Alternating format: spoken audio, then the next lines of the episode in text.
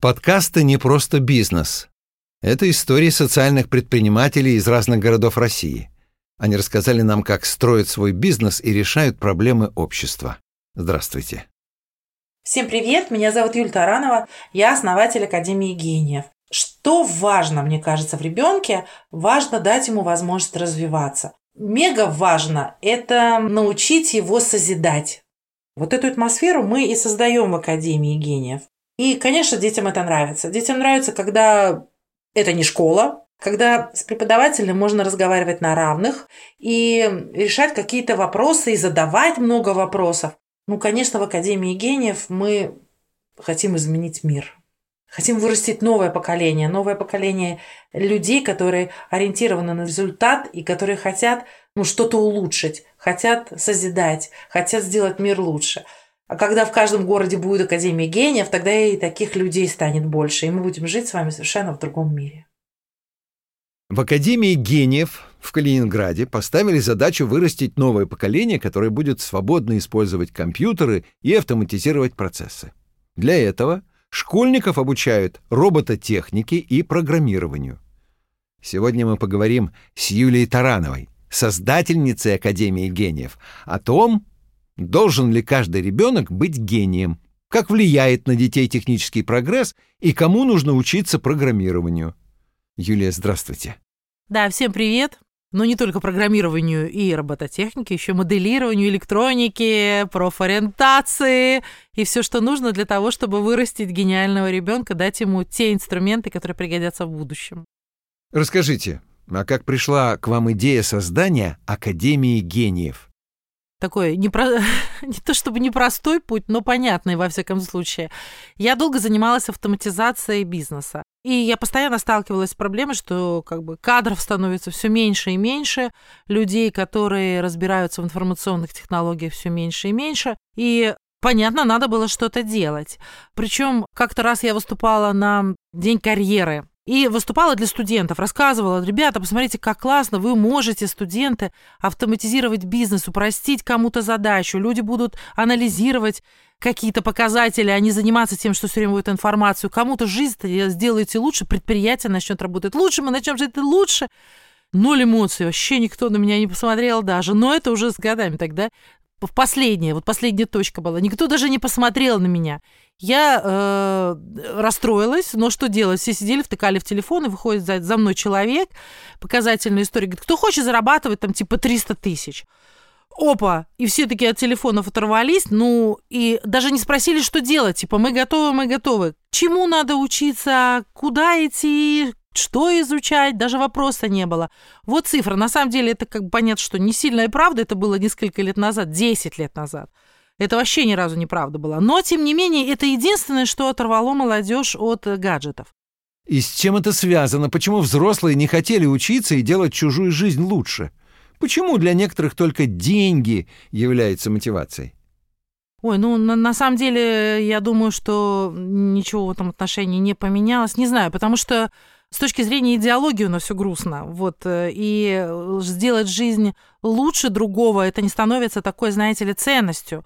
Эту историю я вам хотела рассказать немножечко дальше. Мы вот это вот обсудим, это классный вопрос, почему это так происходит.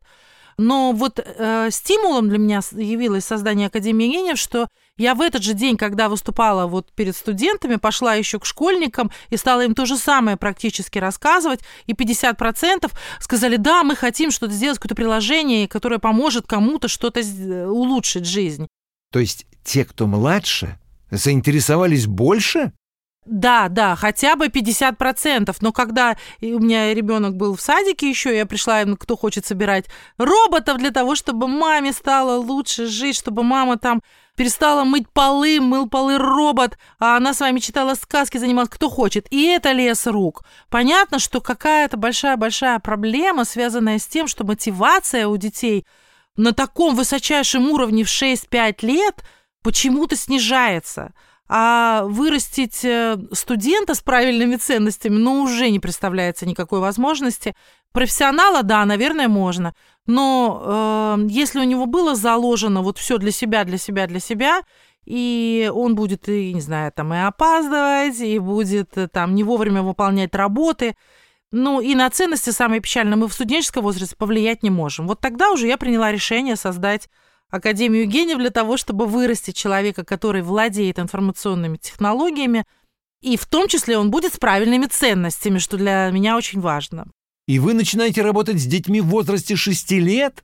Я считаю, что в 6 лет это самое нормальное время для того, чтобы, ну, пол шестого начинать изучать информационные технологии детям. А почему именно этот возраст? Но мне, вот, знаете, кажется, исходя вот из опыта работы с детьми, что вот у них как-то в 6 лет чакры открываются, они алгоритм видят. Им не надо рассказывать последовательности, они как-то быстро видят путь от точки А до точки Б. Базовые понятия очень хорошо понимают, если им правильно, конечно, рассказывать их. Как в Академии гениев вы начинаете работать с детьми? Ну, конечно, когда ребенок приходит в Академию гениев, это первое впечатление, оно на самом деле мега важное. И когда с ним разговаривают, как со взрослым на самом деле человек в 6 лет, ну так, на равных, но как со взрослым, уважая, он это сразу первое ценит. У нас все так разговаривают. Потому что, ну, для ребенка это важно. Когда начинаешь с ним сусюкаться, дети это не любят в 6 лет. А уж когда они начинают заниматься, первое занятие их там по парам соединяют – и выстраивают, учатся коммуникации. Они вместе пошагово собирают этого робота, изучают, что такое жираф, и открывают для себя какие-то непонятные истории ранее. После этого, когда они уже собрали модель эту, она у них начинает двигаться, вот тогда наступает восторг. Почему? Каждое занятие обязательно ребенок, ну, как бы вот достигает успеха. И для ребенка это важно. Он прям сразу говорит, вау, у меня все получилось, я вообще крутой.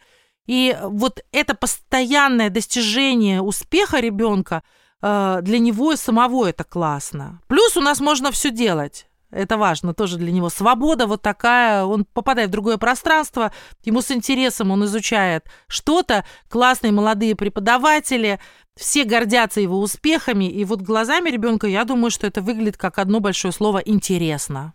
Но в 6 лет, конечно, ребенок заинтересован в том, чтобы с ним играли. Поэтому вся методика выстроена таким образом, чтобы ребенок очень хорошо понимал объект сначала моделирования, потом понимал программирование, а потом он конструировал все сам, и у него была возможность поиграть.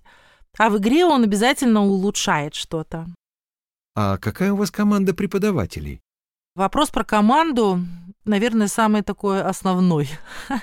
Потому что понятно, что один человек, даже если он там все классно мега придумывает, то без команды, конечно, построить чего-то, наверное, невозможно. Конечно, я когда беру на работу людей, я в первую очередь разбираюсь с ценностями человека. Даже если он говорит все хорошо человек, но на уровне ценностей он все равно будет транслировать детям свои ценности. Ну, типа, пусть валяются какие-то детали. Ладно, уборщица придет, уберет. Ладно, типа там, не говори маме, что ты опоздал. Ценности всегда проверяются. Ценности в данном случае у нас выше, чем профессионализм, потому что все остальное мы научим, у нас есть система обучения. Мы берем преподавателей, ну, в районе там, ну, скажем так, до 30 лет.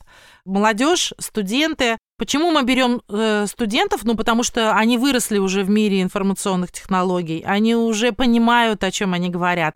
Им это самим в кайф. И они вот этот вот кайф передают детям. И, наверное, вот э, это удивление, это радость от результата, это классно с кем-то подумать, это вот передают все-таки молодые люди детям. Образование — это такая сфера деятельности, где не видно быстрых результатов. Как вы оцениваете вашу работу, уровень качества? К сожалению, вот образование — это стратегическая история. Это как наш самый важный стратегический запас, что есть в России, и стратегическое оружие образования. Э, не все это понимают, но это правда. Очень быстрых результатов сложно увидеть, хотя э, мы их тоже видим, потому что у нас после каждого модуля есть защиты проектов, и э, ребенок рассказывает уже, что он за этот модуль изучил, и мы все дружно собираемся и смотрим вместе с родителями, какое поступательное у него движение. То есть мы смотрим, например, э, какие он изучил э, термины, как он их правильно применяет, как он соотносит функционал и терминологию, как он э, реализует, например, программы, как он может придумывать, как у него горят глаза. Это все важно, и поэтому мы все это оцениваем на защитах. В конечном итоге-то, конечно, очень хочется, чтобы наши дети вырастали и поступали в наши же вузы и все-таки работали в наших же компаниях для того, чтобы поднимать нашу же экономику. И я смотрю, что, э, невзирая на то, что Академия гений всего 6 лет, но мы уже успели вырастить там людей, которые так и сделали. Еще и отлично учатся при этом, и при всем при том еще и формируют какое-то свое комьюнити в студенческой атмосфере, потому что там все из Академии гения большинство. Это круто. Интересно, а как появилось название «Академия гениев»? Ну, опять же, это идет из автоматизации. Я почему-то была уверена, когда занималась автоматизацией, что раз уж я так кадры готовлю налево и направо, и столько сил на это трачу, по 40 резюме там э, в день отсматриваю, потом систем подготовки, э, давайте мы будем продавать этих людей на рынок. И тогда у меня все родилось название Академия кадров. Вот, у меня было первое название Академия кадров. Это было 15, что ли, лет назад такое. Потом какой-то год, там, 2008 грянул, кадры оказались никому не нужны, э, организация заморозилась, и когда я вернулась к детям, я поняла, что Академия кадров – это вообще-то правильное название, что вообще мы формируем кадровый потенциал. И я абсолютно всегда уверена, что каждый ребенок гениален. И э, почему пришлось поменять название? Потому что, ну, слоган «Каждый ребенок гениален» был всегда у нас. Вот. И Академия кадров. А что-то родители начало, началось в голове непонимание. Это что такое в 6 лет, а вы уже типа там растите кадры, вы почему его кадров называете? Мы долго думали, и Академию оставили, а, и Академия гениев у нас получилась. Вот. Так что Академия гениев, можно сказать, уже имеет длинную-предлинную историю. Сейчас я смотрю, кругом все стали называться Академией, ну, считаешь, мы первые. Как вы думаете, должен ли каждый ребенок быть гением? И можно ли вырастить гения? Под гением я на самом деле подразумеваю то, то что ребенок просто адекватный, адекватный рынку, а, может развиваться и может адаптироваться в окружающем мире. Вот тогда он уже, можно сказать, и гений. Поэтому можно ли? Да, можно. Я абсолютно уверена, что вот каждого ребенка можно научить адаптироваться в этом мире, владеть информационными технологиями, иметь правильные ценности. И поэтому нужно только создать ему атмосферу, в которой он сможет развиваться. Вы же видите, что происходит. Если ребенок, например, ему не в кайф атмосфера, ему плохо там, то все, о каком развитии можно разговаривать. Он будет выполнять все только как, знаете, как для галочки, в лучшем случае и будет делать все возможное, чтобы этого не делать, потому что это дети. А если у ребенка хорошо, если ему свободно и спокойно, что тоже очень важно, то он начинает радоваться и с этой радостью получает ту информацию, которая ему в жизни пригодится. А почему именно программирование? Как оно помогает адаптироваться в жизни дальше? Ну, не только программирование, еще и робототехника и много всего. Почему информационные технологии? Ну, потому что, первое, я сама этим занималась очень долго и понимаю, какой там огромная нехватка кадров вот в этой сфере.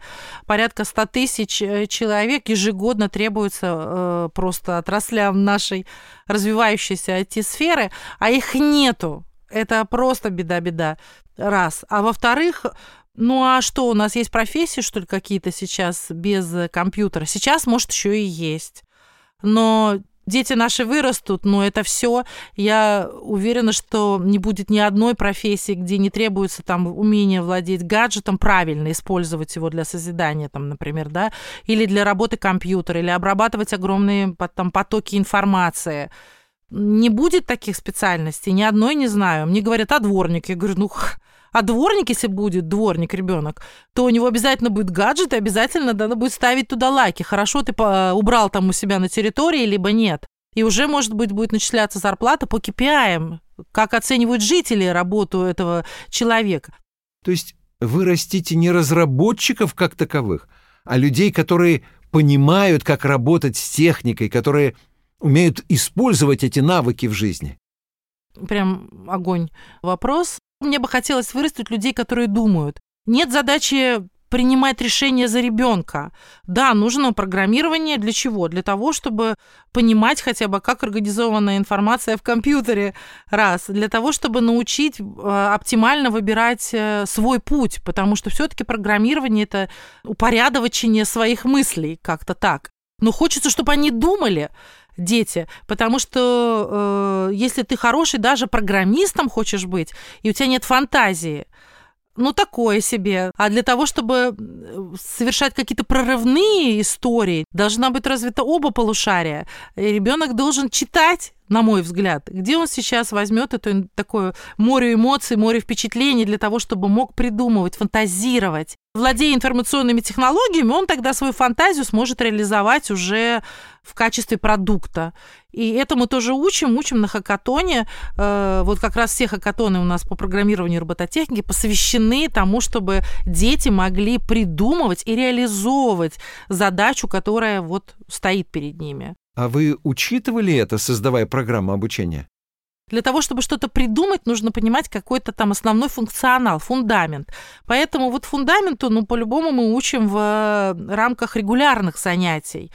А вот само творчество, когда ты уже выучил это стихотворение, пожалуйста, проектные смены, и там тебя уже должно уносить. Ты должен придумывать и не думать о механизме реализации своей идеи ну, вот хотя бы базовые принципы ты должен себе вот представлять. Поэтому экосистема.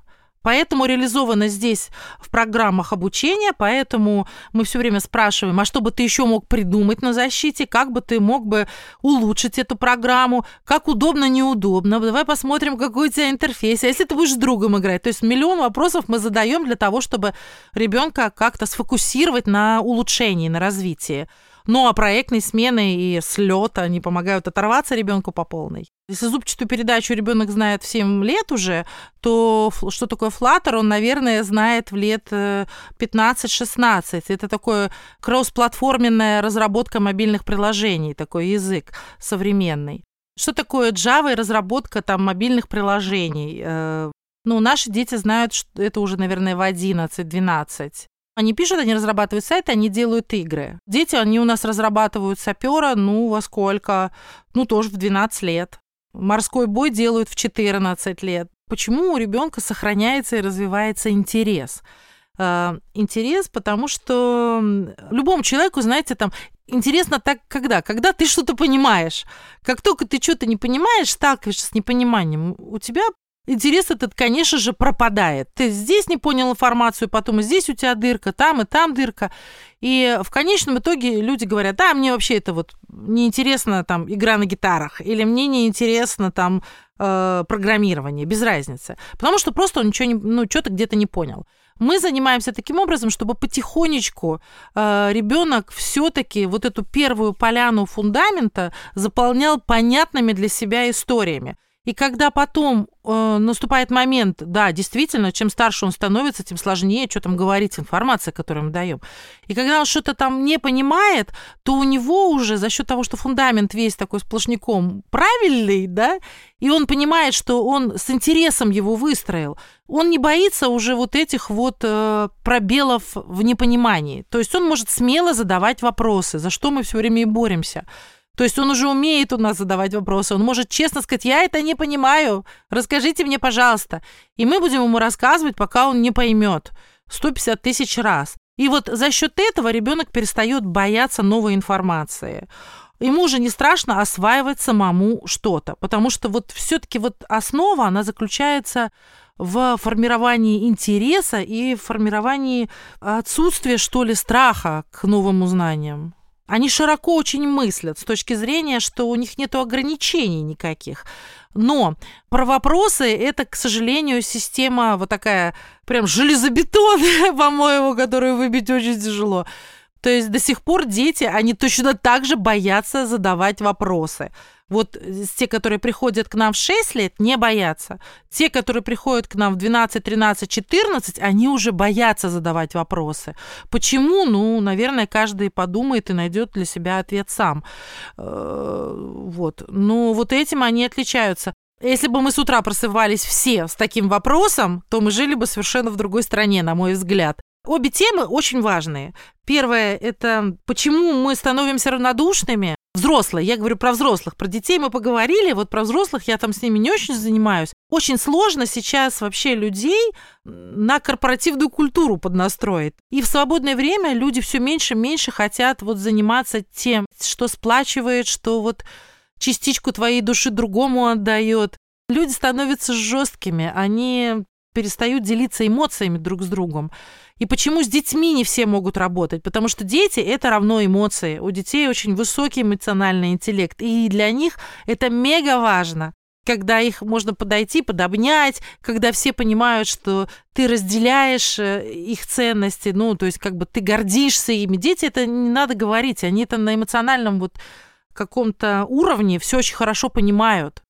Хорошо, а как бы вы сформировали задачу для родителей ребенка, который идет в Академию гениев? Расслабиться. Мне кажется, родители должны расслабиться и сказать, что да, все, э, моя задача вот просто спрашивать, ну как у тебя там, все получилось ли, и больше ничего. То есть слушать, просто слушать ребенка, находить время 5 минут, послушать ребенка, и больше ничего не надо. Ну, на мой взгляд, для развития мозга и формирования будущей профессии, будущего, умения думать, два часа в неделю выделить на детеныша, ну, на мой взгляд, это прям обязанность родителя. Вы также работаете с детьми с ограниченными возможностями здоровья. Как бы вы сформулировали основные принципы работы с такими детьми? Вот я формулирую это одним словом «любовь».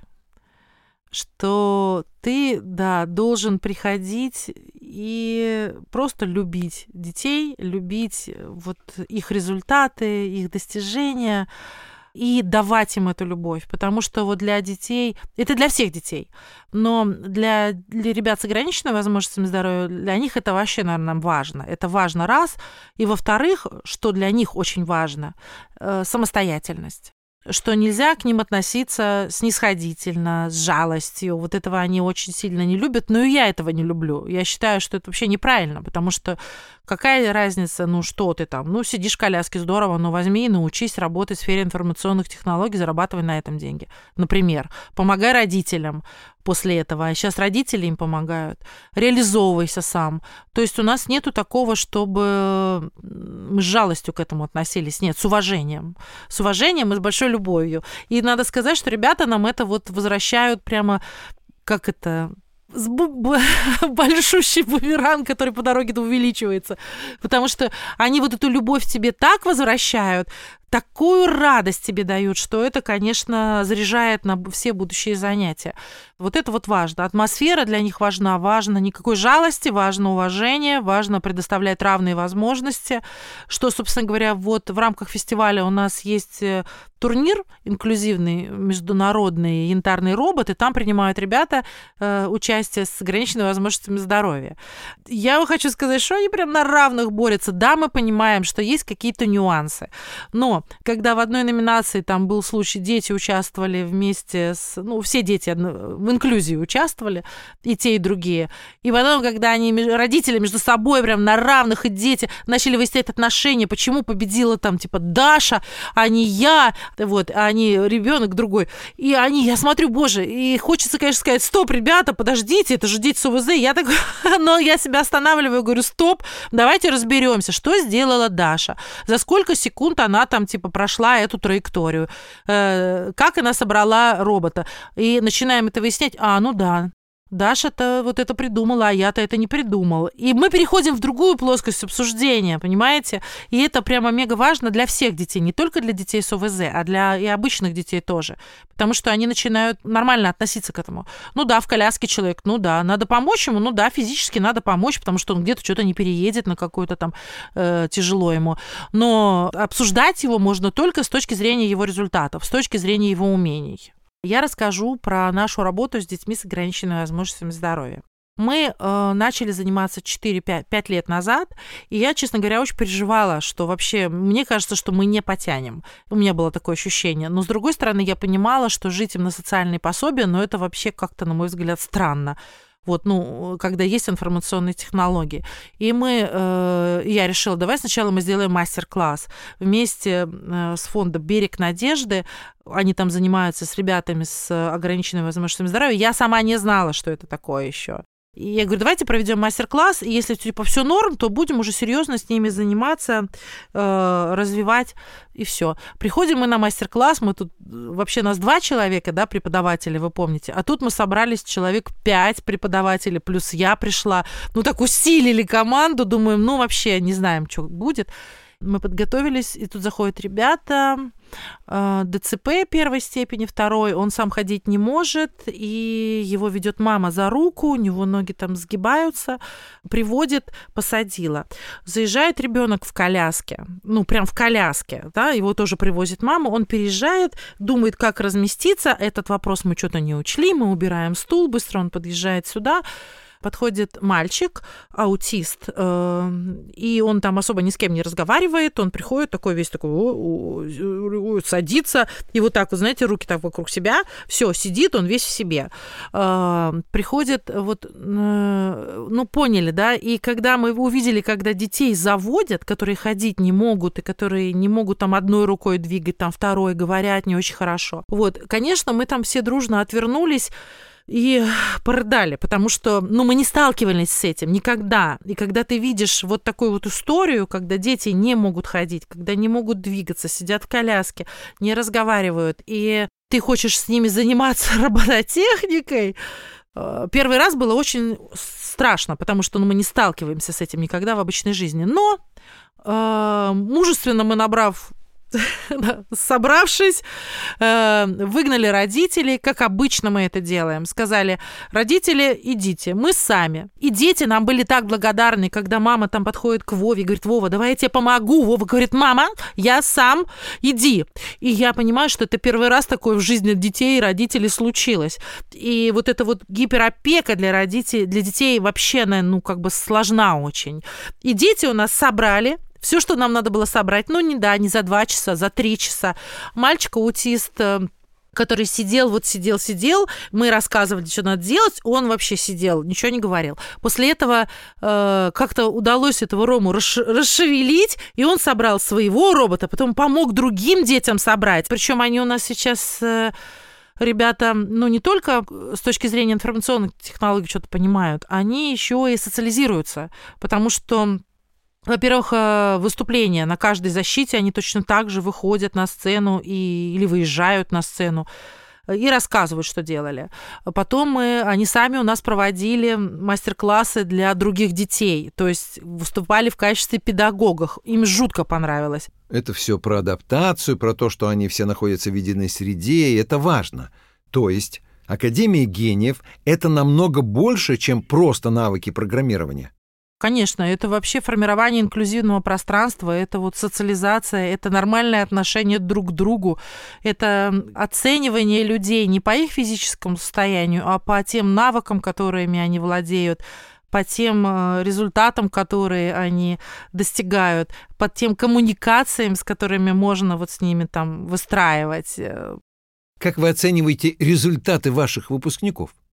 Ну, если мы говорим про ребят с ОВЗ, то, конечно, пока на первом месте это вот такая социальная адаптация, если что. Но здесь одни сплошные дальше но. Вот в рамках фестиваля «Опять цифровое будущее», понимая, что мы все-таки растим детей с ОВЗ, и все-таки даем им какие-то навыки айтишные, и хотим, чтобы они трудоустроились, мы провели круглый стол по проблемам трудоустройства ребят с ОВЗ. Кого не берут на работу? Да никого не берут на работу.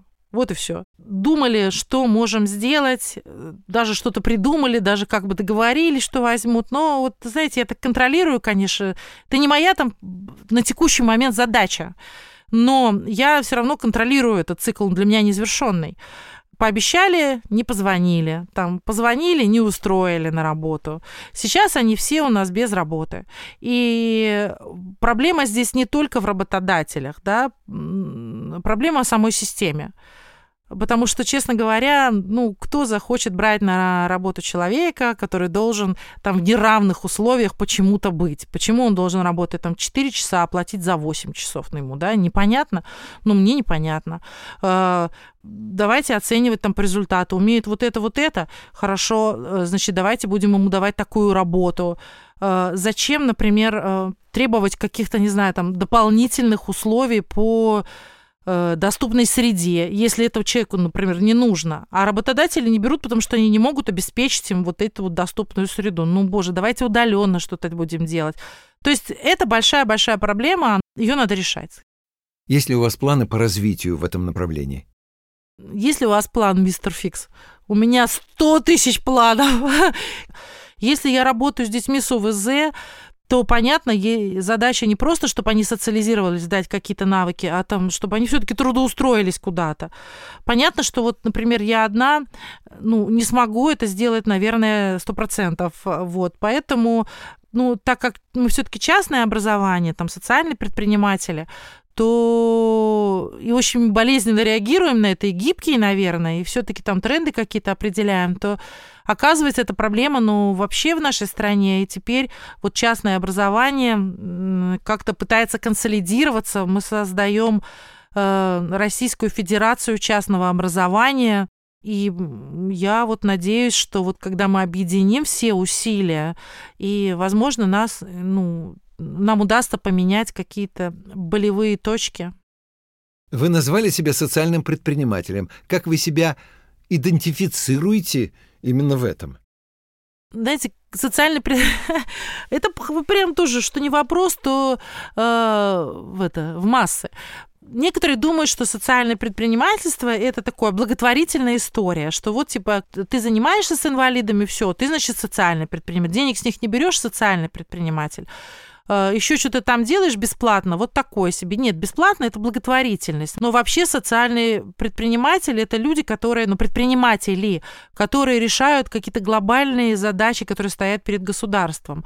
Вырастить поколение новое, э, правильное, это глобальная задача государства. Вот и я так понимаю, что вот мы этим занимаемся, и это реально важно. Я формирую будущее, я строю будущее. У меня есть представление, как это должно быть, и оно, наверное, совпадает со многими вменяемыми людьми э, с учетом того, что вот у нас партнеров в Академии гений больше 60.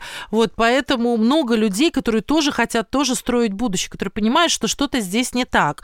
И я думаю, что и государство понимает, что что-то здесь не так. И когда мы можем хоть какой-то, не знаю, там, укол добра, только в голову пришло, не укол добра, пилюля добра, что-то такое дать, э, наверное, у государства будет какая-то возможность еще попробовать, ну, продержаться для того, чтобы все-таки изменить систему. Мы как бы фору ему даем, если что касается государства. Э, наверное, наверное, не знаю, что там они думают, но э, вот что, что думаем мы, что нельзя терять ни одного ребенка что дети растут, и чем раньше мы начнем показывать, что есть альтернативная какая-то история, что, ребята, есть классные люди, есть классные знания, есть э, четкая атмосфера, где мы можем объединиться, есть возможность по-другому посмотреть, есть какой-то оазис э, интереса, добра, правильности, детства, не знаю, что где хорошо. Вот, и у ребенка тоже получается какой-то заряд. Любой бизнес может стать социальным – или есть особенности? Да полно таких историй. Вон, торговля, пожалуйста, возьмите, она абсолютно прибыльная. И... Но они наверняка считают, что она тоже социальная, потому что они же люди, детям, ну, как бы людям продают товары. Ну и что, да, торговля. В чем разница там в социальности, мне кажется. Вот созидание слова, вот созидание, оно должно каким-то образом отделять вот зерна от плевел. И если мы вот учим созидать, если мы что-то улучшаем, то тогда это, наверное, социальная история. Хотя э, с учетом закона сейчас вообще четко все прописано, что такое социальный бизнес, социальное предпринимательство.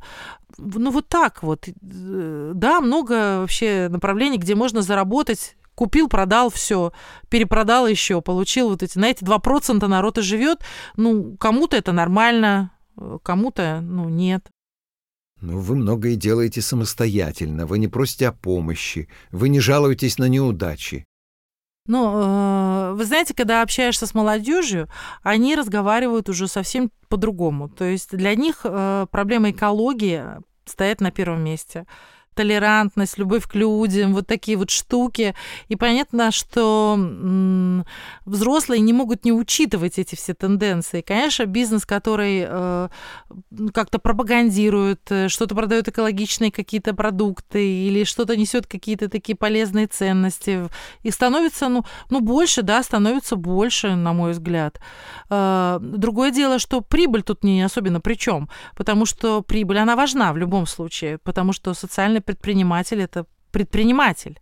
Прибыль важна. Другое дело, наверное, куда ты ее направляешь и заморачиваешь ли ты там формированием дополнительных ценностей э, потому что это все-таки время, это тоже дополнительные деньги. Ты работаешь там с каким-то глобальным смыслом и несешь этот смысл людям. Наверное, вот в этом вот отличие, да, мир меняется, мир меняется. Как мы можем вам помочь построить новое будущее? Вы можете действительно заниматься правильной популяризацией, рассказывать, что социальное предпринимательство это круто. Если нас кто-то услышит из э, людей, которым понятно и там созвучно то, что я говорю, и он захочет открыть Академию гениев в своей, там, не знаю, деревне, городе, там, без разницы чем, чтобы создать такую атмосферу для детей, то это будет тоже ваша помощь, если они вдруг услышат, и там у нас появится больше франчайзи, и появится больше возможностей у детей развиваться в этой атмосфере. А, что касается законодательства, ну, милости просим, наше будущее. Вот присоединяйтесь, естественно, к фонду, э, к частному образованию, и вместе будем тоже объединять усилия, направленные на то, чтобы все-таки социальным предпринимателям становилось проще, лучше. Было очень интересно услышать вашу историю. Спасибо за большое неравнодушие к этой теме. Супер, идите все домой, обнимайте детей своих, и это будет самое главное, что мы с вами сегодня сделаем. Было приятно с вами пообщаться, поговорить, даже кое-что для меня такое глаза вы приоткрыли. Посмотрела с другой точки зрения. Спасибо.